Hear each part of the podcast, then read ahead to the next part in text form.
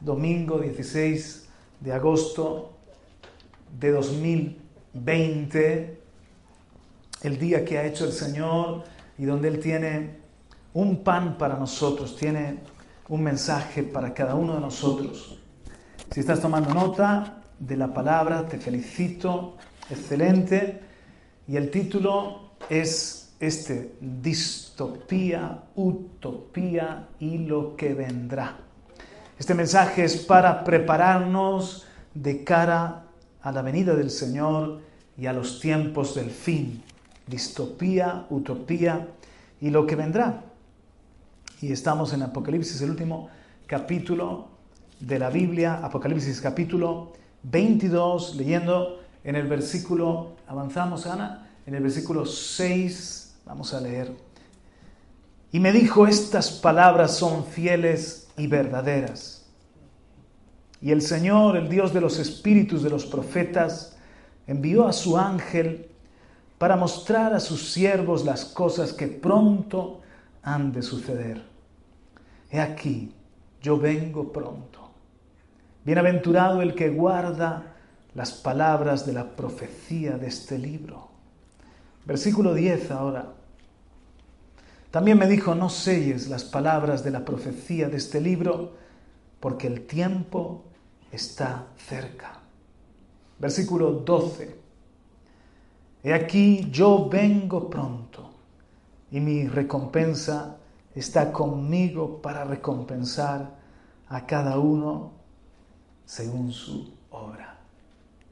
Y aunque no lo he puesto en la presentación, ¿qué tal si leemos el verso 17? Y el espíritu y la esposa dicen, ven. Y el que oye, diga, ven. Y el que tiene sed, venga. Y el que desea, que tome gratuitamente del agua de la vida. Amén, amén. Así que este es un mensaje que tiene que ver con su venida, que tiene que ver con los tiempos finales. Vamos a comenzar con los conceptos de utopía y distopía. Muy bien, una utopía es un mundo ideal, una sociedad ideal. Fue un término acuñado por Tomás Moro en 1516 por esa obra literaria con el mismo nombre, Utopía, en su libro habla de una isla imaginaria con un sistema político, social y legal perfecto. Es un mundo ideal, es una sociedad ideal y también imaginado, prácticamente imposible de ver materializado. El término utopía está compuesto por dos palabras, u que sería no, utopía, lugar, Quevedo lo, lo tradujo así, no hay tal lugar. Las utopías son lugares ideales, pero que no se encuentran en la práctica. ¿Qué sería la distopía? ¿Qué sería la distopía? Es lo opuesto a la utopía. Es también un mundo imaginado, pero en este caso desastroso, caótico, apocalíptico, todo lo contrario a una utopía. Sin embargo, afortunadamente, este mundo tampoco lo encontramos, no hay tal lugar, es fruto de los temores del hombre, no es real, y tiene que ver normalmente las distopías con deshumanización, tiranía. Hemos visto novelas y películas en la ciencia ficción de máquinas que acaban dominando al ser humano, la depravación del hombre, etc. Hay muchas utopías y distopías que podrían venirnos al pensamiento. Yo tengo algunos ejemplos, pero quiero invitaros a que también conmigo hagáis un poco de, memoria. Por ejemplo, a ver, pensar conmigo en utopías. ¿Qué serían utopías? para empezar, para abrir un poco el, recuerdo, por ejemplo, la anarquía. Un mundo donde no, no hay gobierno, no es necesario gobierno y también vivimos de lo que comemos, de lo que cada uno la, produce la tierra, no, no existe ese ideal de los anarquistas. ¿Se os ocurre algún otro?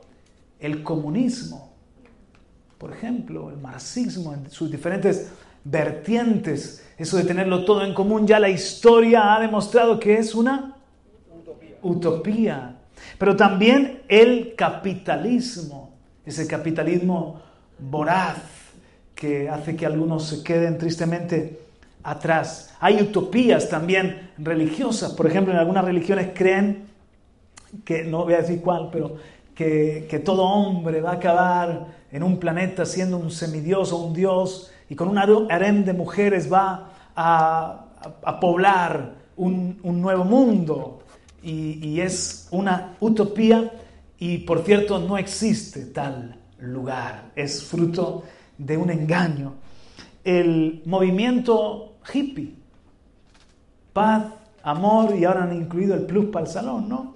Paz, amor y era un movimiento utópico, la nirvana del budismo, la ecología, los ecologistas sueñan con un mundo utópico, ideal, completamente libre de contaminación. Tristemente, no lo vamos a ver. ¿Se os ocurre alguna otra? ¿Y qué tal las distopías? Sé que muchos habéis hablado, pero las mascarillas han impedido que os escuche. ¿Y qué tal las distopías? ¿Se os ocurren ahora sí que es más fácil pensar en distopías? ¿Los Juegos del Hambre? ¿Os acordáis? La serie de, novelas y de películas también de los Juegos del Hambre, donde hay un mundo después de una guerra que se divide en distritos y que a la gente se la tiene entretenida a través de unos programas de televisión donde se están matando unos jóvenes a otros. Es un, mundo post-apocalíptico y que es desastroso, donde hay una tiranía. El, el ejemplo por antonomasia de distopía es el de 1984, es una novela de George Orwell, que fue publicada en el 1949, en mitad del siglo XX, y él hablaba de un futuro, de un 1984, 40 años después. La novela popularizó conceptos como el omnipresente y vigilante gran hermano o hermano mayor. Una sociedad donde se manipula la información y se practica la vigilancia masiva y la represión política y social.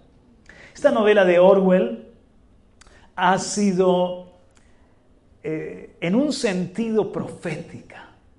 Y hay cosas hoy en día que son muy orwellianas. De hecho, se, se dice que la sociedad actual podría ser una sociedad distópica, orwelliana. ¿Por qué? Porque eh, hay esto de la vigilancia. Tú no sé si te has dado cuenta de que de repente estamos hablando de pizzas, ¿no? Y, cuando vienes a, mirar en el teléfono, te está llegando información de, una pizzería cercana, ¿no? O una promoción, o estamos hablando de, eh, yo no sé, eh, ir a, a, dónde vamos ahora y te viene publicidad de un centro comercial y uno parece que nos están escuchando y los expertos dicen que no es tanto que nos están escuchando, sino que hay, hay unos aparatitos, una inteligencia artificial, ordenadores, etcétera, que están recopilando toda nuestra información.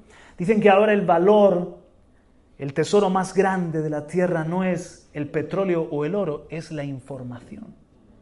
Y a través de tus compras con la tarjeta, a través de tus preferencias de canales a los que te suscribes, a través de quizás tus redes sociales, la información que vas dejando eh, en la nube, todo ese rastro hace que sea previsible que a ti te gusta comer pizza el domingo después de una reunión, o que te gusta ir con tu familia a tal o cual centro comercial. Entonces esa información hace que sea más fácil venderte un producto o una publicidad que puede ser más concreta. Ahora, esto da miedo, porque los que han comprado información, y ya hay juicios y ya hay incluso documentales sobre esto, los que han comprado información han pensado, ahora sabemos cómo manipularlos.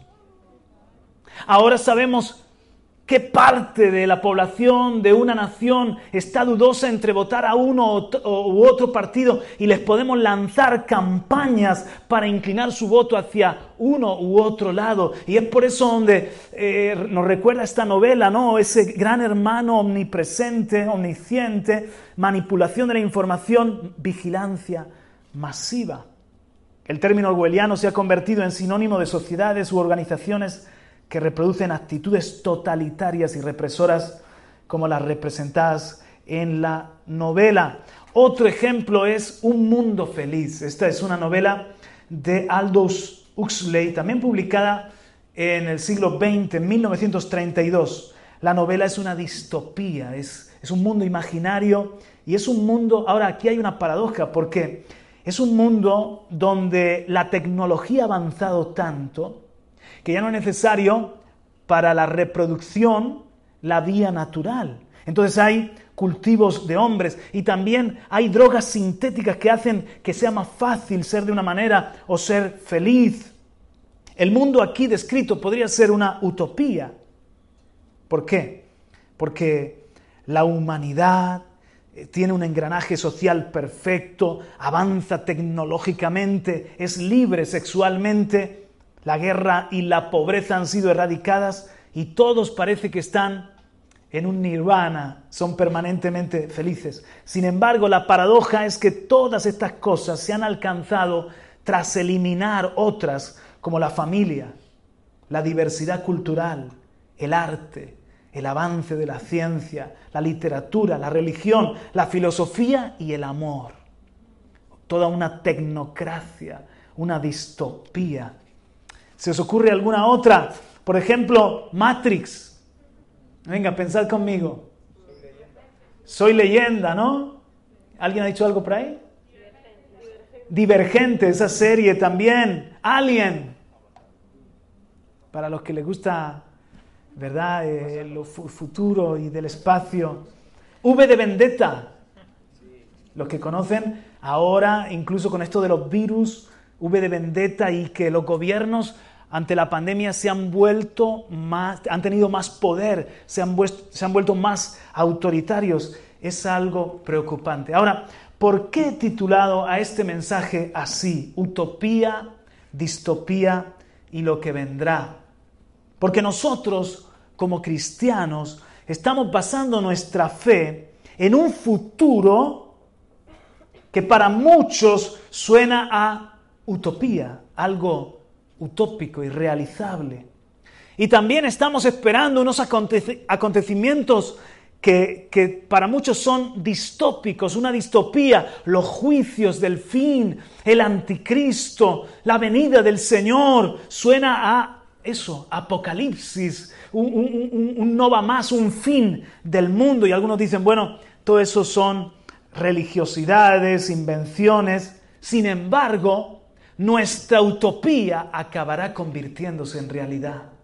Y todo lo que la palabra ha dicho, como hemos leído aquí en Apocalipsis en el capítulo 22, estas palabras son fieles y verdaderas.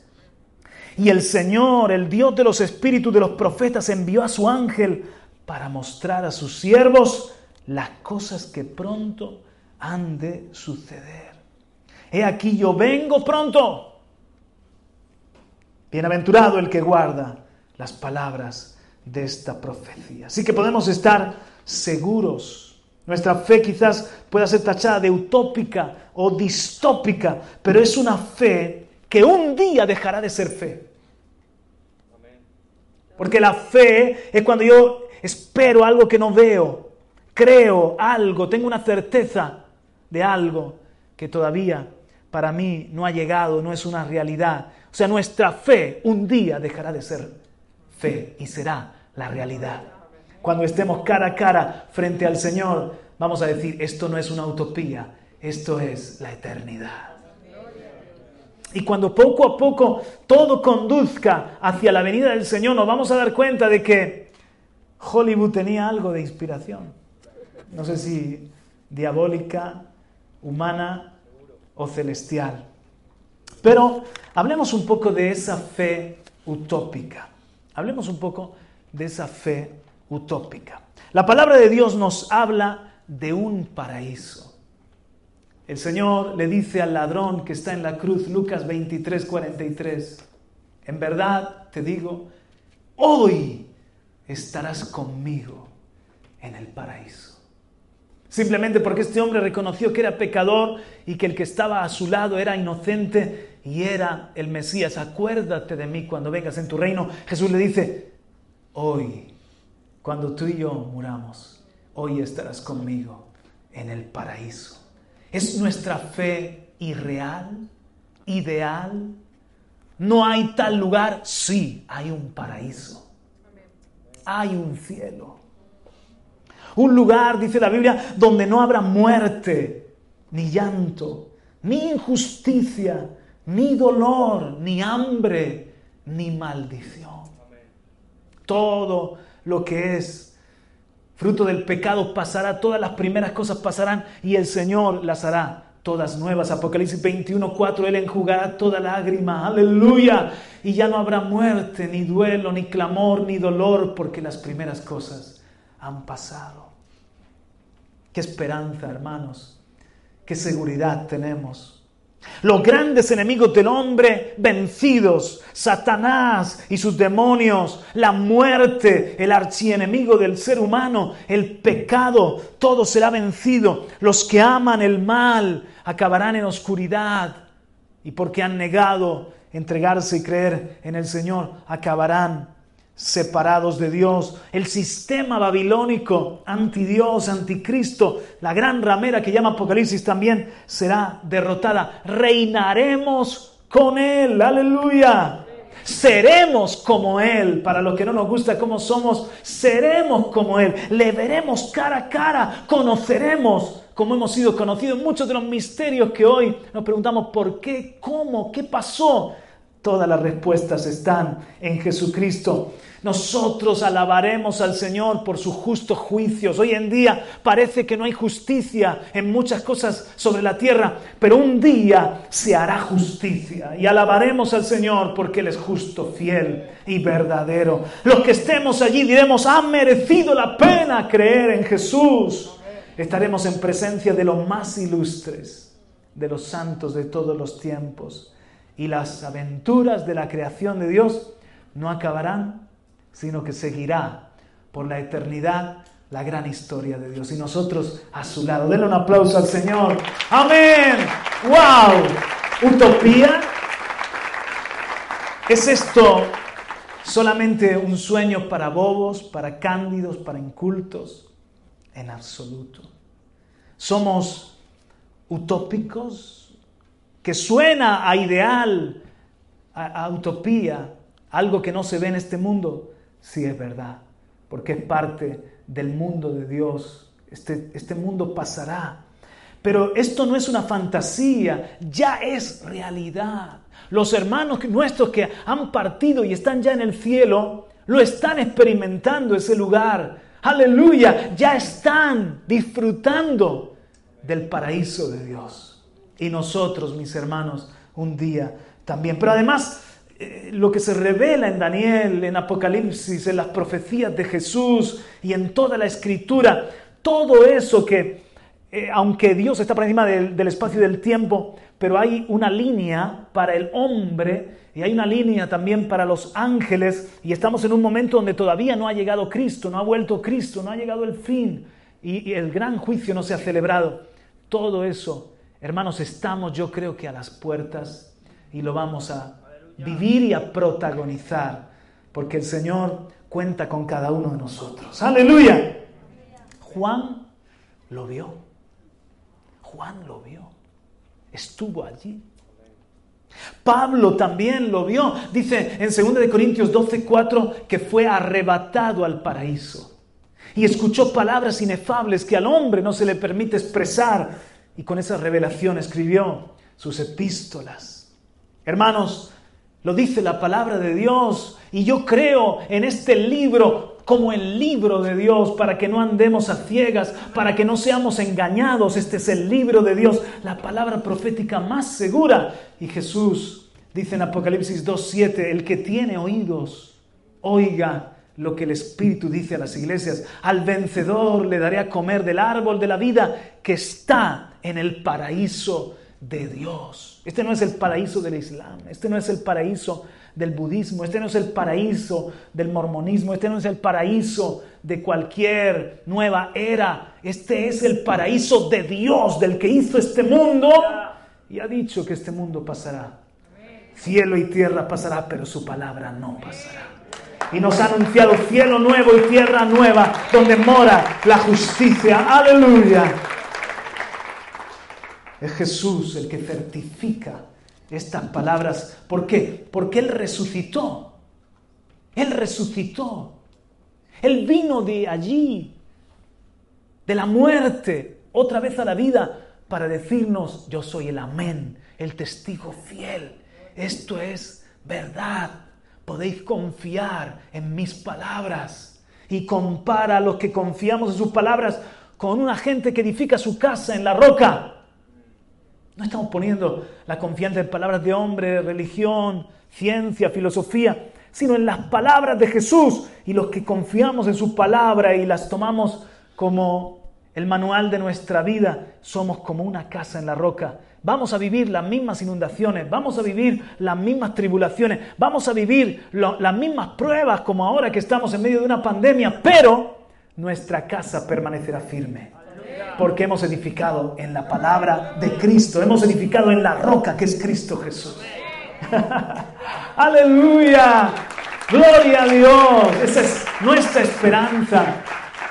Otras personas lo han visto, otras personas han tenido experiencias más allá de la muerte, han estado en el cielo, sus testimonios concuerdan, en fin, Él dijo, hoy estarás conmigo en el paraíso. Si alguno de los que estamos aquí, que le hemos dado nuestra vida al Señor, o tú mi amigo, mi amiga que me estás viendo, escuchando, que le has dado tu vida a Jesús, si no lo has hecho, este es el día, por favor, que no pase este día, nos da un patatús, nos da, no sé, un paro cardíaco, nos pasa cualquier cosa, te quiero decir, hoy estarás en el paraíso de Dios con Cristo Jesús. Amén. Y lo vamos entonces a ver, no es en absoluto una utopía, no es una fe irreal. Nuestra fe es distópica. Aquí vemos la imagen del planeta Tierra en, parcialmente en fuego y lo dice, que la Tierra no va a volver a ser destruida con las aguas del diluvio. Eso el Señor lo prometió, el arco iris nos lo recuerda, aunque otros hayan tomado ese símbolo, el arco iris nos recuerda el pacto, la misericordia la fidelidad de Dios, el mundo será destruido por fuego, dice la palabra. Muy bonita, muy bonita esa música. Hermanos, fe distópica. La palabra nos anuncia que el mundo acabará destruido por fuego. Y antes habrá una degradación de la vida de los hombres que ya la estamos viendo, que ya estamos alucinando muchos de nosotros, de cómo en poco tiempo está cambiando lo que nos ha tocado vivir en la generación antes de Internet y antes de, este boom tecnológico y estamos ahora todavía vivos sobre la tierra, decimos, ¿qué mundo es este? ¿Cómo está cambiando todo tan rápido? Ya lo dijo el Señor, que el que ciega alcanzará al que siembra. Jesús dijo que vendrán días que la maldad se multiplicará y el amor de muchos se enfriará. Pablo dijo que los hombres irán de mal en peor, engañando y siendo engañados. Que habrá tiempos difíciles al final, porque los hombres serán amadores de sí mismos, serán hombres que no temen a Dios, etcétera. Jesús dijo, cuando venga el Hijo del Hombre, ¿habrá fe en la tierra? El Apocalipsis nos revela juicios impresionantes al final de los tiempos. De hecho, Jesús dijo que si los días no se acortaran, nadie sería salvo. La palabra de Dios habla de un inicuo, de un anticristo, un enemigo de Dios, un gobierno totalitario que engañará a las naciones. También el Señor habla de un aumento de la ciencia sin igual. Ya lo estamos viendo. Regresará Egipto. ¿Qué es Egipto? Es un sistema que esclaviza a través del trabajo, y muchos son esclavos a través del trabajo. Es un sistema incrédulo, es un sistema politeísta. Regresará también Roma, la civilización romana con todo lo sanguinario. Roma con inmoralidad. Sodoma y Gomorra con perversidad. Al final de los tiempos. Y ya se ve todo esto. ¿Sí o no?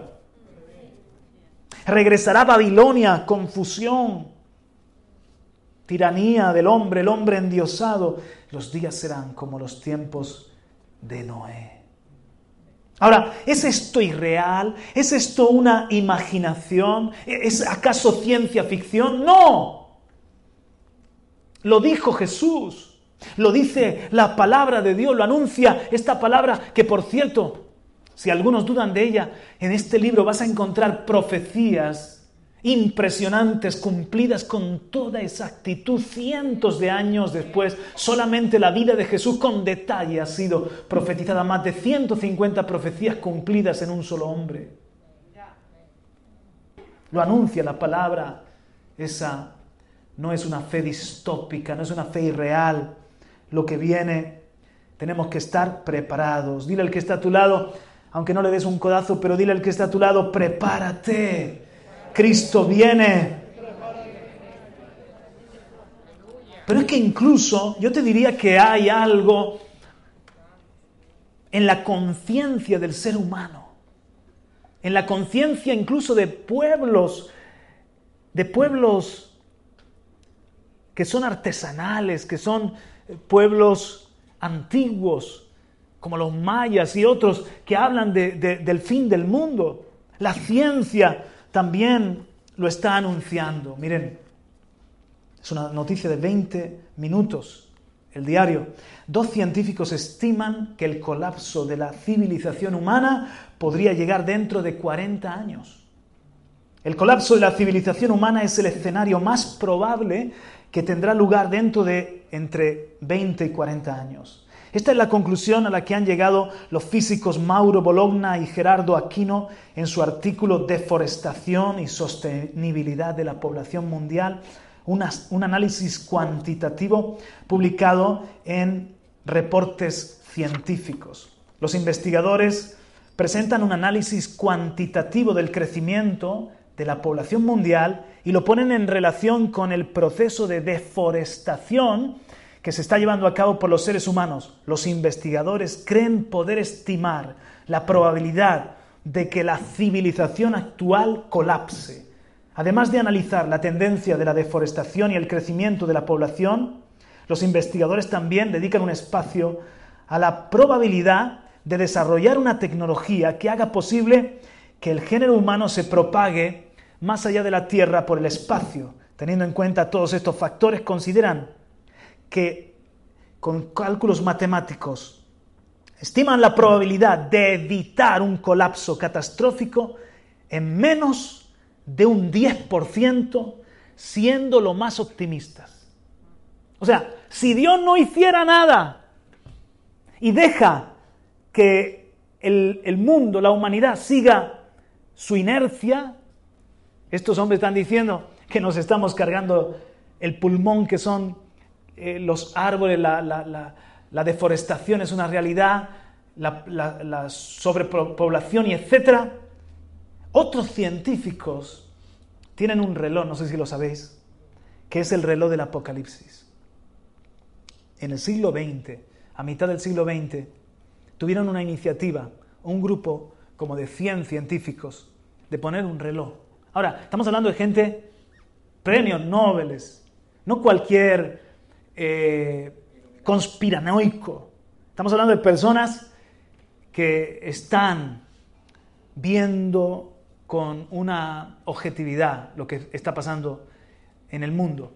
Y pusieron un reloj en el que las 12 sería el fin del mundo.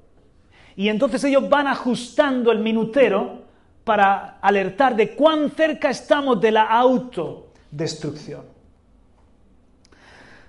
Raquel Bronson, presidenta del Boletín de Científicos Atómicos, en enero de este año, antes de la pandemia, adelantaba la aguja y la ponía a 100 segundos del apocalipsis.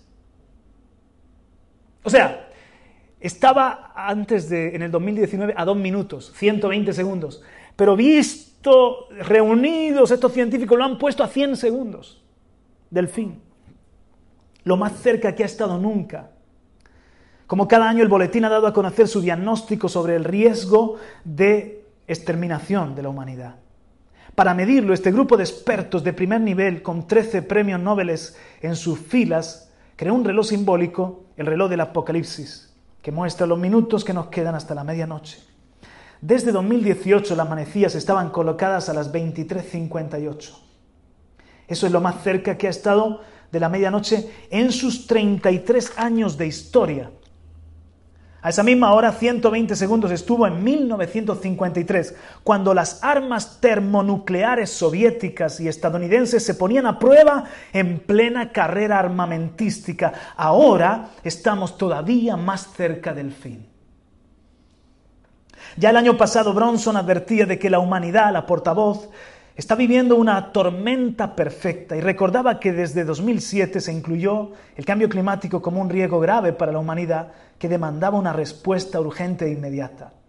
Parece que estamos normalizando un mundo muy peligroso, añadía Bronson. Este año la presidenta del boletín aseguró que les gustaría alejar las manecillas de la medianoche, pero que la realidad lo impide.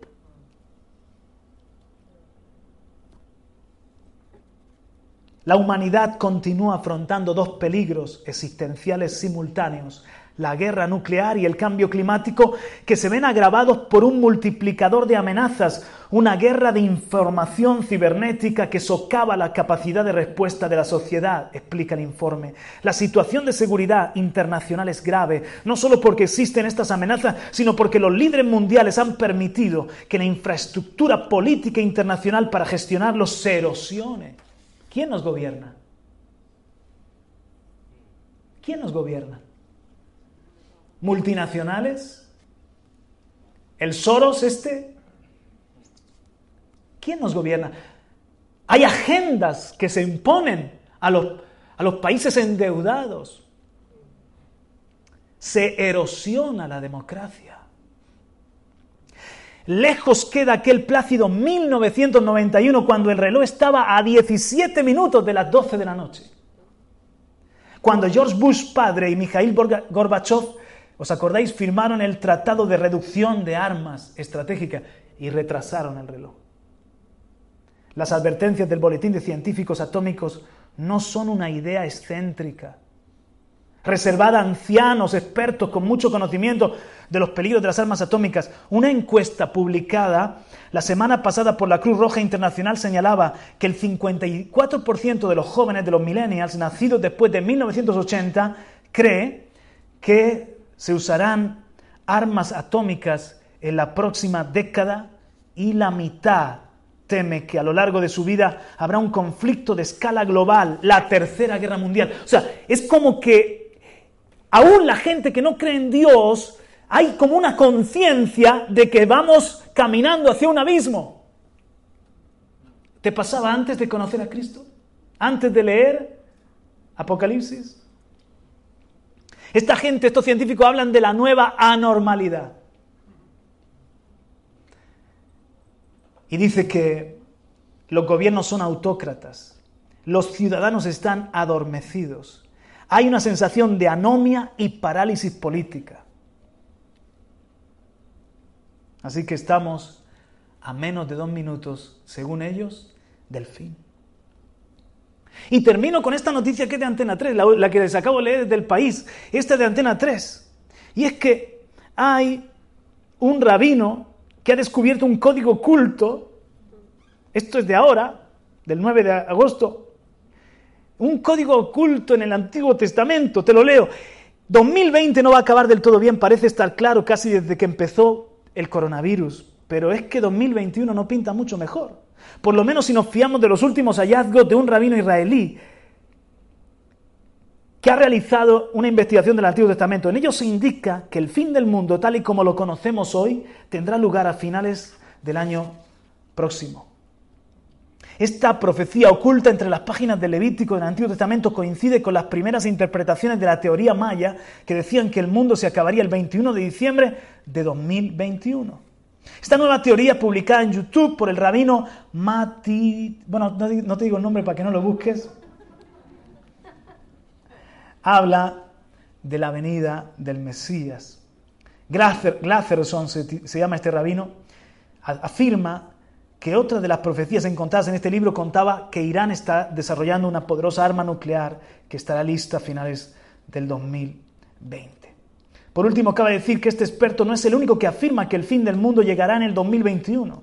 Esto ha sido reafirmado por varios investigadores en las áreas de la informática, las matemáticas que se dedican a estudiar textos antiguos religiosos en busca de claves y secretos, analizándolos como si fuesen documentos y códigos informáticos. Lo que quiero decir es que esto de un mundo que se acaba no es solamente algo que lo dice la Biblia, sino que Hollywood lo está diciendo hace tiempo, la, la literatura, expertos, científicos, aún gente que no cree, dice, como todo sigue así, como no pase algo muy grande, los hombres, algunos piensan incluso que el, próximo paso de la evolución es el de la inteligencia artificial, que llegará un momento que dominen a, los hombres. Ahí si quieres ver la serie de Alien, de, Ridley Scott, te, te hablan de eso, ¿no? de que el hombre pasa y los robots se quedan. Hasta preparan una vía de escape, que lo acaba de decir aquí, oye, si hay un 10% de probabilidades de que, la, de que la Tierra no se destruya, tan poquitas probabilidades, hagamos una torre de Babel. No es una torre de Babel, hagamos naves que puedan ir al espacio, al menos para los más ricos, y busquemos mundos que podamos habitar, porque la Tierra tiene fecha de caducidad. Te está dando bajona, ¿no?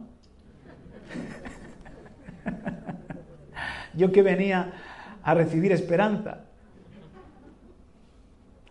Pues prepárate y no, y no te de infusión.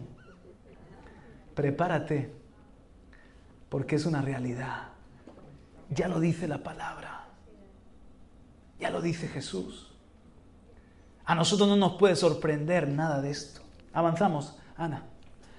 Los sueños y esperanzas de los hombres, todas sus utopías, pueden verse materializadas si creen en Jesucristo. Si creen en Jesucristo, ese concepto que está en el corazón del hombre de un mejor mundo, donde, donde haya paz, donde haya igualdad, donde no haya hambre, donde los niños no sufran, ese mundo ya existe y Jesucristo murió para abrirnos las puertas. Las peores pesadillas, en cambio, las pesadillas distópicas, son una intuición profética desde mi punto de vista. Es un mensaje en la conciencia del ser humano que nos dice que sin Dios hacemos de este mundo un infierno. Y por cierto, al morir nos espera también un infierno, una eternidad sin la luz de Dios. Hermanos, no somos utópicos somos bíblicos. Tenemos esperanza. Esta vida es solamente una antesala, esta vida es solamente un entrenamiento para la vida eterna, para la vida verdadera. Y no somos distópicos, somos críticos. Somos críticos ante la capacidad del hombre sin Dios, el hombre que niega a Dios de asegurar un buen futuro sin Dios, asegurar un buen futuro es imposible. Jesús lo dijo así, separados de mí nada podéis hacer. El ser humano separado de Dios es como el pez fuera del agua, es como el árbol fuera de la tierra, es como...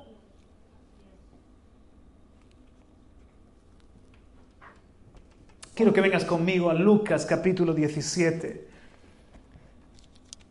Ante esta realidad, que no será fantasía, ¿qué tenemos que hacer nosotros? Ahora, después de este vistazo a la Biblia y a los pronósticos distópicos de los hombres, quiero traer una aplicación práctica. ¿Qué tiene que ver eso conmigo en este momento, Juan Carlos? ¿Qué tengo que hacer yo? Una aplicación práctica para ti y para tu familia.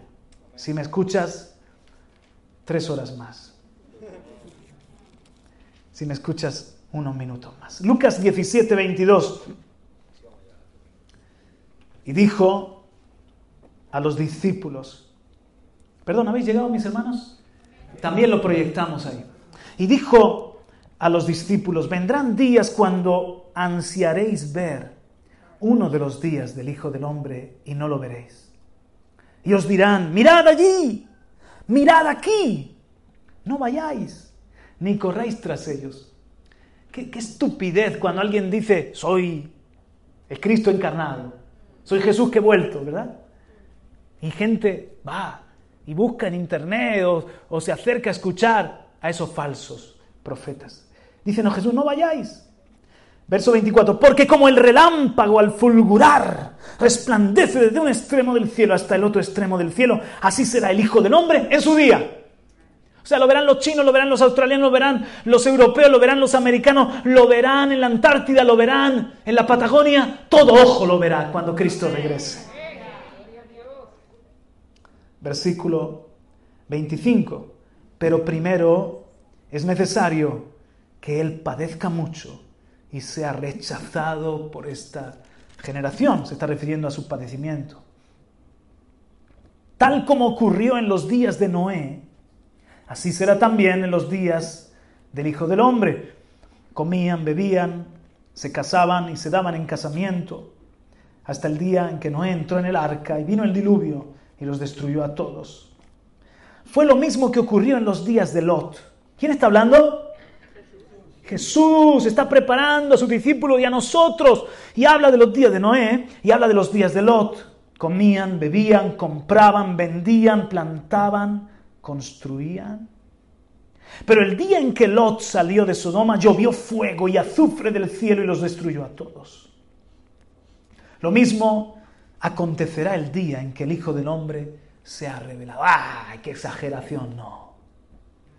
Esto también todo ojo que esté vivo lo verá.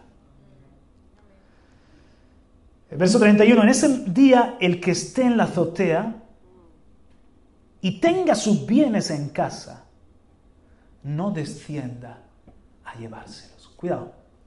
Jesús está diciendo, en ese día, el que esté aferrado a su casa y a los bienes materiales, que no se preocupe, que todo eso se queda.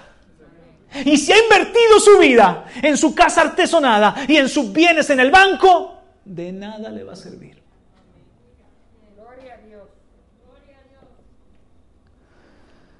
Es el 33. Todo el que... No, perdón, el 31. En ese día el que esté en la azotea y tenga sus bienes en casa no descienda a llevárselos.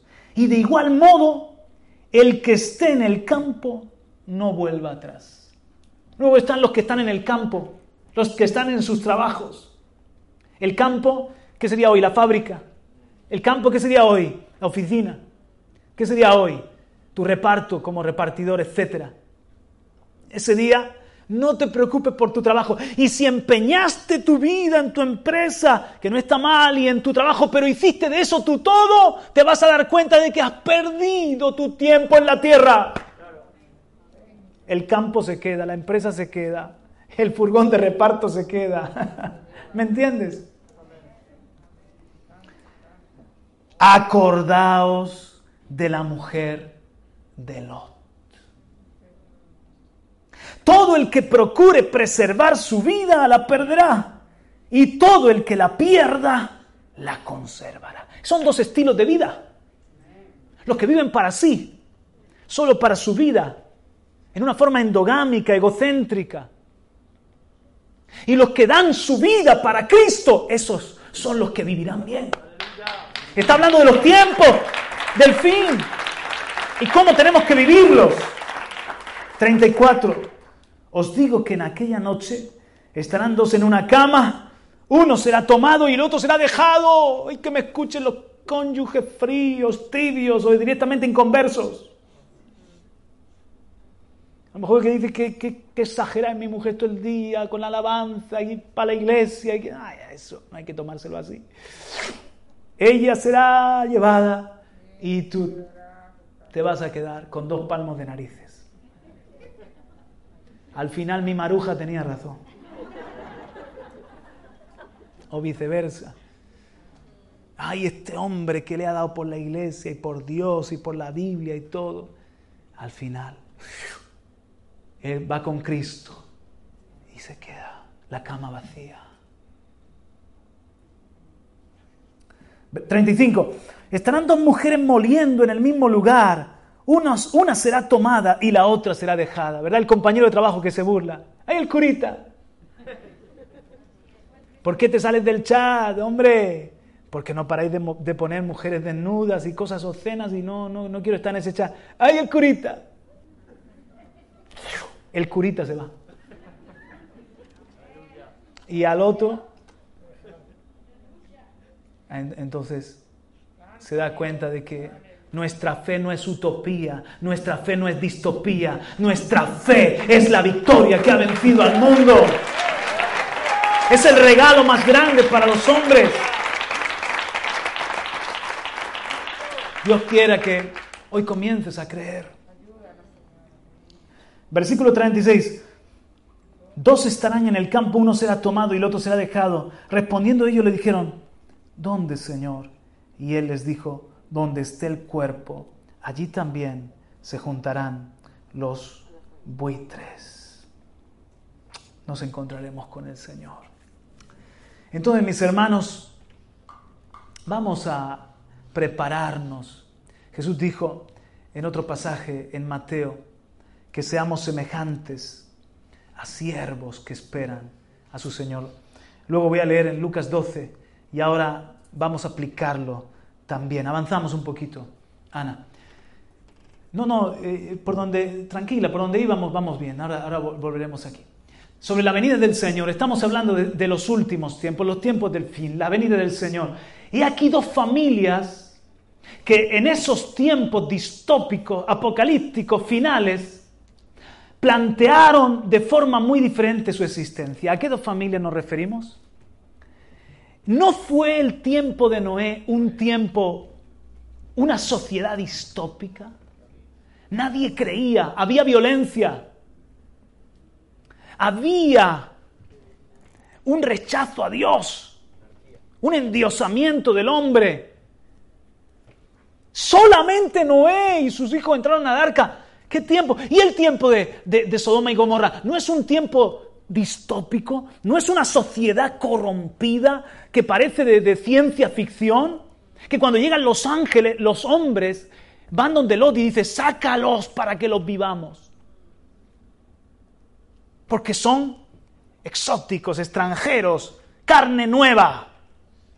Y queremos abusar de ellos.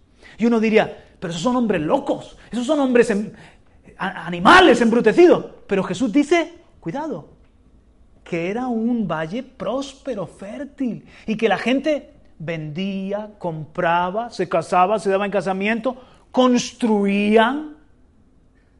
Sin embargo, habían aceptado la inmoralidad de una manera, como una manera común, de una manera tan natural que ya sus conciencias estaban totalmente cegadas.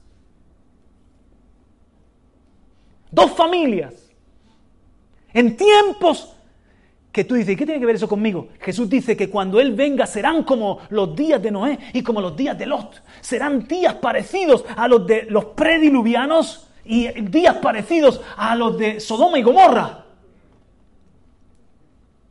Pero Jesús nos ha dejado aquí una clave en, este capítulo 17 de que aprendamos porque Noé y Lot plantearon su existencia de una manera totalmente diferente y cada uno de nosotros tomamos decisiones y planteamos nuestra vida.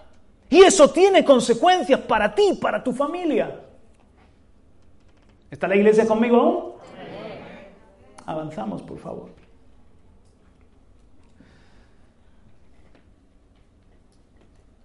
el mundo se va a acercar más y más a estas dos civilizaciones. Crueldad, perversidad, incredulidad, irreverencia, depravación, violencia, hedonismo o búsqueda del placer, brutalidad. Ya lo vemos, pero eso va a ir en aumento hasta que parezcan los días de Noé, hasta que parezcan los días de Sodoma y Gomorra. Y entonces el Señor tenga que venir a por su iglesia. Ahora, ¿qué tenemos que hacer nosotros? Lucas 12, busca conmigo Lucas 12, 35. ¿Qué tenemos que hacer nosotros? ¿Qué claves hay en estas dos familias? Es muy importante lo que Dios nos está hablando. Lucas 12, 35, leamos hasta el 44. Otra vez son palabras de Jesús. Os espero, mis hermanos, cuando lleguéis, dame un amén. ¿Se alcanza a ver? ¿La letra es suficientemente grande? Ok. Estad siempre preparado. ¿Quién lo dice? Mi maestro, tu maestro. ¿Y cuándo tenemos que estar preparados? El lunes, en martes, en verano, en navidades. En pandemia o en cuarentena y en vida normal. Siempre preparados. Y mantener las lámparas encendidas.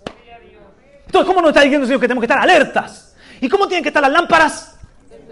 Y para que estén encendidas, ¿qué necesitamos? Aceite. ¿Y qué es el aceite? Es el Espíritu Santo en tu vida. Es que, ¿Qué es el aceite? ¿Qué es la lámpara? Lámpara a mis pies tu palabra y lumbrera a mi camino. ¿Qué es el aceite? Es que tú vivas llenándote con Dios cerca, en su presencia, que cuides tu lámpara, porque hay cinco insensatas que se quedaron sin aceite y cinco prudentes que cuidaron el aceite. 36. Y sed semejantes a hombres que esperan a su Señor, que regrese de las bodas para abrirle tan pronto como llegue y llame. Dichosos aquellos siervos a quienes el Señor, al venir, halle velando. En verdad os digo que se ceñirá para servir y los sentará a la mesa y acercándose les servirá. Y ya sea que venga en la segunda vigilia, segundo milenio, o aún en la tercera, tercer milenio, estamos ya. Los haya así. ¿Cómo los tiene que hallar? velando. Que el Señor llama, oye, no me abren. ¿Te ha pasado alguna vez? ¿Te quedaste sin llaves? Se, ha dormido la familia y tú estás llamando? Dios mío, ¿qué capacidad tiene, por ejemplo, mi hijo Eno de que suene el despertador y no oírlo? Es impresionante. Mi mujer enseguida llama a la puerta y, se, y, se, despierta, pero ¿te ha pasado alguna vez que te has quedado ahí o llamando tú, tú, tú, tú, tú, tú, tú? y al final has buscado ahí un rinconcito en, en la acera o en, en el pasillo de la escalera, porque estaban dormidos profundamente y no, no era... El Señor dice que no nos durmamos. Por eso es importante la comunidad, la congregación. ¿Por qué? Porque yo te despierto a ti y tú me despiertas a mí. Yo te avivo a ti y tú me avivas a mí. Nos mantenemos juntos avivados y despiertos. ¿Sí o no? ¿Verdad que cuando vas conduciendo ¿eh? y vas solo y se ha dormido toda la familia y tú estás ahí? Que te gustaría tener algo así que te mantenga el ojo abierto, pero no importa, tú puedes estar con el ojo abierto soñando. ¿Cuántos han soñado con los ojos abiertos? Y de repente tú estás soñando con una curva y hay una recta. Oh. Entonces ayuda a alguien a tu lado que te dé palique que no se duerma, que te dé, que te dé conversación, que si ve que tú de repente se te tuerce un poco el volante, ¡eh! Para, paremos, paremos, venga. Entonces, mis hermanos, el cristianismo no se puede vivir solo porque te duermes. Tienes que tener gente a tu lado que te, dé un codazo y te diga, ¡eh! ¿Qué te pasa? ¡Espabila! ¡Despierta! De manera que si el Señor viene y llama, aquí está la iglesia, Señor. Listos. práctico y muy importante. ¿Dónde me he quedado? Y ya sea que venga la segunda o en la tercera y los haya así dichosos aquellos siervos, dichosos, felices, podéis estar seguros de que si el dueño de la casa hubiera sabido a qué hora iba a venir el ladrón, no hubiera permitido que entrara en su casa. Vosotros también está preparado, porque el Hijo del Hombre vendrá a la hora que no esperéis. Ahora la pregunta es, ¿no nos está dejando el ladrón pista? Madre mía. Si lo dice la ciencia, si lo dice hasta los rabinos locos por ahí. Lo dice, lo dice hasta Hollywood, lo dice, lo está diciendo todo el mundo. Que esta humanidad, esto es para que reaccionemos. Y nos demos cuenta de que sin Dios hacer nada, ya este mundo puede convertirse en un apocalipsis. ¿Cuánto más si el Señor dice ya? He esperado con paciencia para que los hombres sean salvos. Hijo, es la hora. Vea por mi iglesia.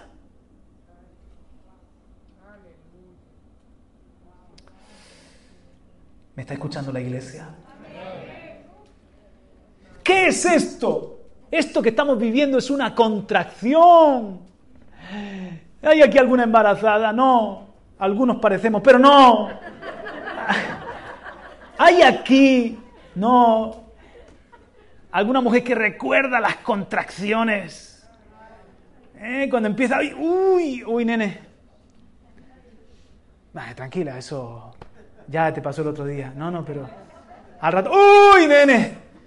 y como la, barriguita se, se, se, se contrae y comienzan a ser más seguidas.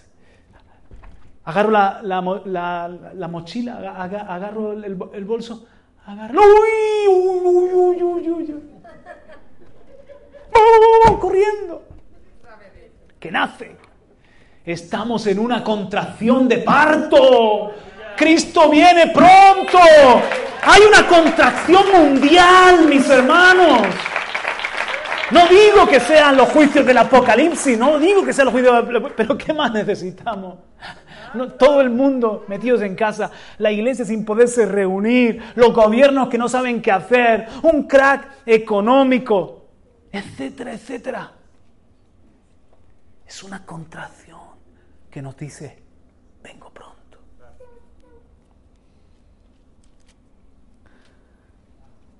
Entonces, seguimos leyendo. Versículo 41. Entonces Pedro dijo, Señor, ¿nos dices esta parábola a nosotros o también a todos los demás? Y el Señor dijo, el Señor a veces no contestaba, o sí contestaba, pero no aparentemente. ¿Quién es pues el mayordomo fiel y prudente, a quien su Señor pondrá sobre sus siervos para que a su tiempo les dé sus raciones? Dichoso aquel siervo a quien cuando su Señor venga lo encuentre haciendo así. De verdad os digo que lo pondrá sobre todos sus bienes. Lo dijo a ellos, pero no lo dice a todos nosotros. Y nos está diciendo que la mejor forma de no dormirnos, que la mejor forma de esperar su venida y estar preparados es que estemos velando, alerta y que tengamos aceite en nuestras lámparas. Y en segundo lugar, es que trabajemos. Si trabajas no te duermes, sirve. O cuando tú eres vigilante y vienen las vigilias de la noche y estás allí y no estás haciendo nada, ¿verdad? El sueño combate, pero si tú estás activo y tienes que estar haciendo cosas y tienes que estar en tu turno de trabajo y etcétera, es muy, difícil que te duermas. El Señor está, diciendo, en mi venida, dichoso el siervo que esté trabajando, se ciña y sirva la comida y cuide de la casa como un mayordomo que cuida de los demás. ¿Qué nos está diciendo el Señor? Que si queremos estar preparados para su venida, nos involucremos en los negocios del reino. Seamos mayordomos, seamos siervos. Le demos el pan a la gente perdida y nos cuidemos los unos a los otros. Si estamos manos a la obra del Señor, manos a la obra del Señor, activos en la obra del Señor, el día no nos sorprenderá, sino que estaremos preparados para su venida. Avanzamos. Lot era justo y su alma de justo dice que se afligía ante las cosas que veía en Sodoma y Gomorra, pero no supo guardar su familia.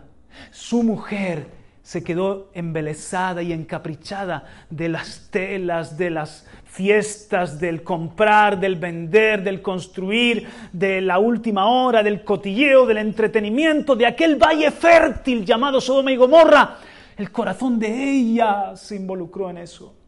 Y las hijas, tres cuartos de lo mismo. Por lo que hicieron con su padre, la perversidad había entrado. Él no supo guardar a su familia. ¿Por qué? Mis hermanos, piensen en Lot un momento. Piensen en Lot un momento. ¿Qué hacía Lot allí? Pregunta, ¿dónde estaba el propósito de Dios? Fuerte. Con Abraham. ¿Dónde se estaba escribiendo la historia de Dios? Con Abraham se estaba escribiendo la historia del propósito de Dios.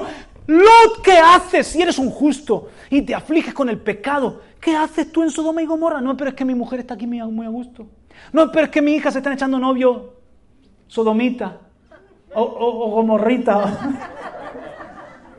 con gorrita, sin gorrita. ¿Qué estás haciendo, Lot? El propósito está allí. Reacciona. Aquí hay perversidad. Aquí no sirves. Él perdió a su familia, no sirvió a su vecino, ni fue profeta.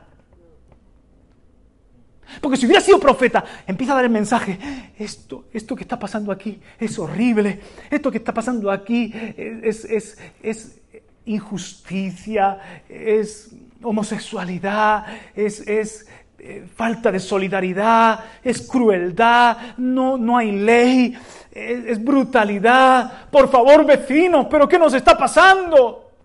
Pero si llega un momento que como profeta no te escuchan, el mejor mensaje es hacer las maletas y decir, me voy.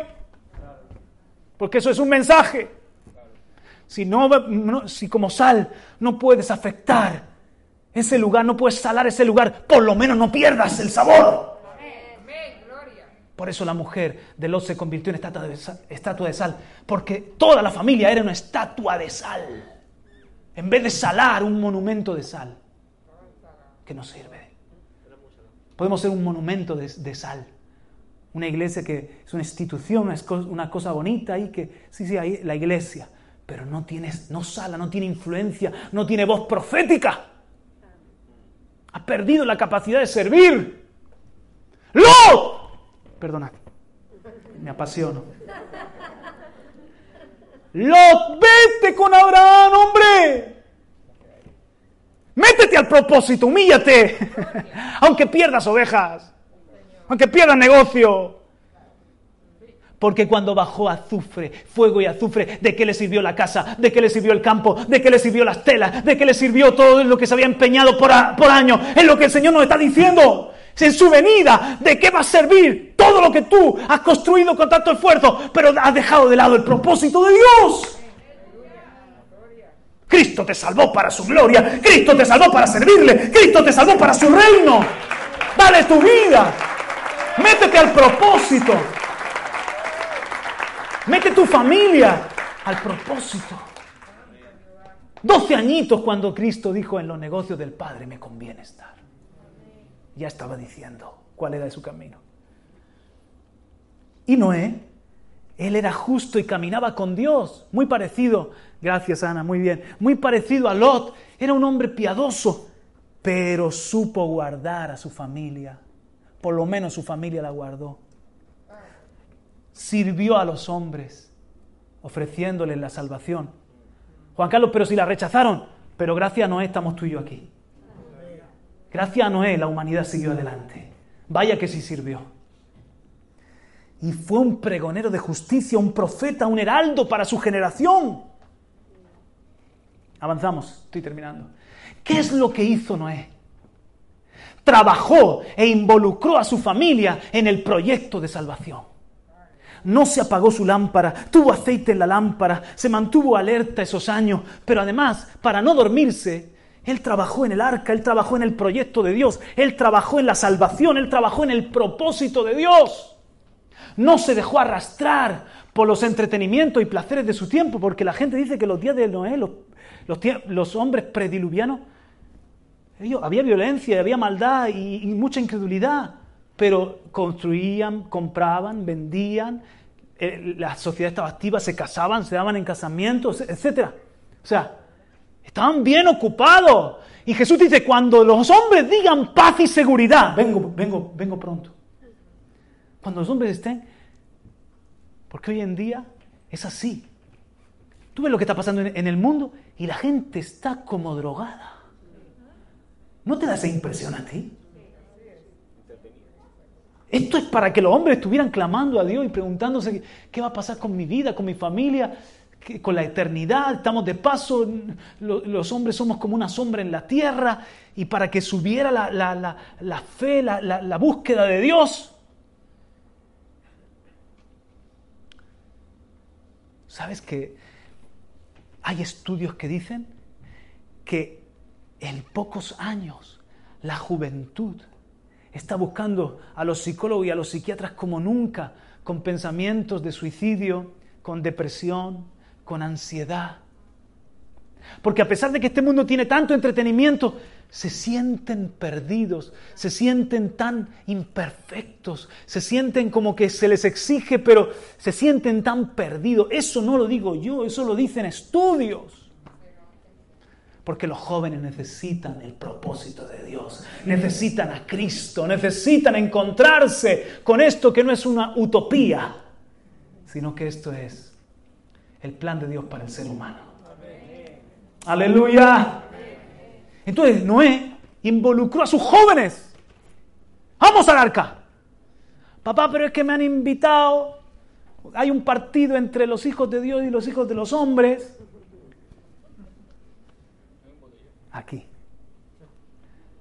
No estoy haciendo, ustedes me conocen, no es legalismo. No estoy haciendo como una defensa de, de, un, de que no sepamos jugar, relacionarnos, disfrutar de la vida. Lo que estoy diciendo es que si nuestro corazón se enreda y nos apartamos del arca, nos apartamos del plan de la salvación, nos apartamos de la empresa de Dios, ¿para qué estamos aquí? A lo mejor tú ya eres salvo, pero probablemente tus hijos los desconectas y se, conectan con otro proyecto político o con otro proyecto ecológico o con una utopía anarquista o con una utopía LGTBI o con otra, otro, ideal, buscando un ideal que luego son vanas esperanzas porque no han descubierto el propósito más grande, la esperanza mayor, lo que no es una utopía, sino que es de verdad el camino de Dios. Tenemos que involucrar a nuestra familia. Actívate, actívate, actívate, actívate, actívate, activa tu casa, activa tu familia, activa tus hijos, piensa en la salvación, piensa en el propósito, sirve, sirve. Si sirve, no te duermes. Díselo al que está a tu lado. Amén. Oye, esto no lo puedo leer ni yo. Mientras que Lot se desconectó del propósito de Dios y perdió su casa. ¿Se entiende? Entonces termino. ¿Qué es lo que vendrá? ¿Qué es lo que vendrá? La iglesia nació en una sociedad distópica, bajo la dictadura de los em-, emperadores romanos, en los días de Nerón. La iglesia nació en una sociedad distópica y terminará en una especie de distopía, en un mundo quebrado, en un proyecto de hombre sin Dios que no le va bien. Que no le va bien. Con ese engaño del anticristo y, esa agenda totalitaria en acción. Pero después de esos días vendrá lo que algunos llaman una utopía, la recompensa, el paraíso, el plan eterno, la eternidad. Eso no es mentira ni fantasía, eso es lo que Dios tiene preparado para los que le aman. Aleluya.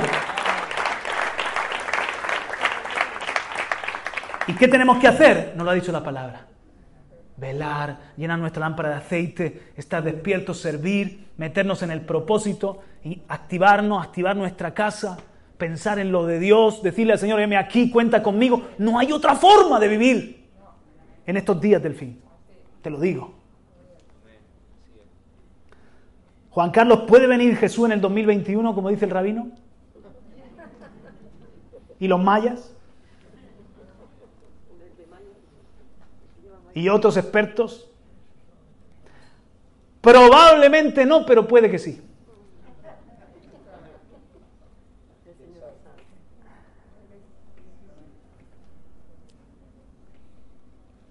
Puede que sí. Porque en la primera venida muchos decían, no, todavía no puede venir porque yo interpreto la Biblia y todavía no están las cosas para que venga. Y vino delante de sus ojos y no lo, y no lo entendieron. Y nosotros podemos estar con nuestra teología, no, no, todavía no, no, porque se tiene que casar mi hijo, no, porque todavía Israel, Dios tiene que hacer algo con Israel y el tercer templo y patatín y patatán. Y el Señor o simplemente no ha hecho nada y nos ha dejado ahí que cosechemos lo que sembramos y viene Él a rescatar y a salvar. O el Señor dice ya. Señor, ¿y tu profecía? Y nos vamos a dar cuenta de que ni una tilde, ni una jota, ni una palabra pasará. Todo se va a cumplir. Quizás no como mi expectativa. Por eso tenemos que estar preparados, alerta. Ante esta contracción, no estoy apegado ni al trabajo, ni a mi casota, ni a mi cochote, ni a mi posición, ni a mi comodidad. Yo soy un siervo de Dios. Yo soy un siervo de Dios. Y el justo por la fe vivirá. Dale un aplauso, ponte en pie y vamos a orar. Amén. Padre, te doy gracias por tu palabra, porque tú, Señor, nos has sacudido en este día acerca de los acontecimientos del fin, lo que vendrá, Señor, sin entrar en, escatología, sin entrar en complicaciones, pero sí, oh Señor, sentimos oh, con el corazón en la mano, no, no hablando por hablar, sentimos que tú estás cerca. Y el Espíritu y la Iglesia dicen, ven. Y nos damos cuenta, Señor, de que hay mucho trabajo todavía, hay mucho que hacer. Queremos, Señor, servirte. Oramos por nuestros hijos, oramos por nuestros cónyuges, oramos por nuestras casas. No queremos ser como la casa de Lot. No queremos ser estatuas de sal. Ah, por favor, hermano, ora conmigo al cielo. No me dejes solo. No queremos ser, Señor, estatuas de sal que miran atrás que solamente están en el comprar, en el vender, en el construir. No queremos ser, Señor, de los que duermen, de los que dicen, mi Señor tardará. Levantamos nuestras manos. Levanta las manos. Padre, fortalece las manos. Fortalece, Padre, cada mano aquí. Fortalece la fe. Padre, fortalece el espíritu. Padre, fortalece, fortalece. Padre, gracia extraordinaria para tiempos extraordinarios. Gracia extra para estos días malos. Padre, aceite la lámpara. Yo te pido aceite, unción, para que la lámpara brille. Oh Jesús, Jesús. La iglesia del principio supo vivir en medio de la persecución, en medio de la dictadura, en medio de la represión, en medio de, la pobreza, de la incertidumbre. Tuvieron un avivamiento, ganaron el mundo para Cristo, impactaron su mundo. Queremos ser iguales, Señor. Queremos ser una iglesia que te sirve con todo el corazón. Oramos por nuestros hijos. Bendice a nuestros hijos. Bendice a nuestros nietos. Bendice a nuestras generaciones, Padre. Y que te sirvan. No como las hijas de Lot. Queremos que sean como los hijos de Noé. Queremos que estén con nosotros. Involucrados en tu proyecto implicados en tu propósito, esforzándonos para que la salvación llegue hasta lo último de la tierra. Oh Padre, gracias por esta palabra, porque la necesitábamos. ¿Cuántos dicen amén? Y ahora yo te pido, Señor,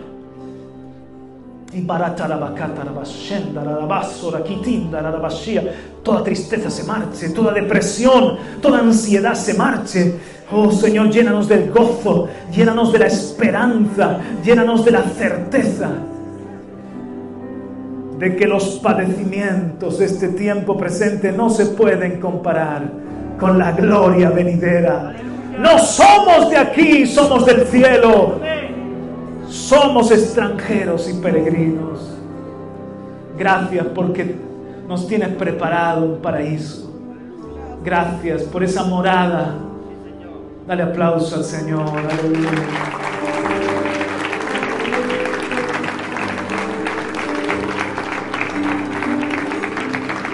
Terminamos con alabanza.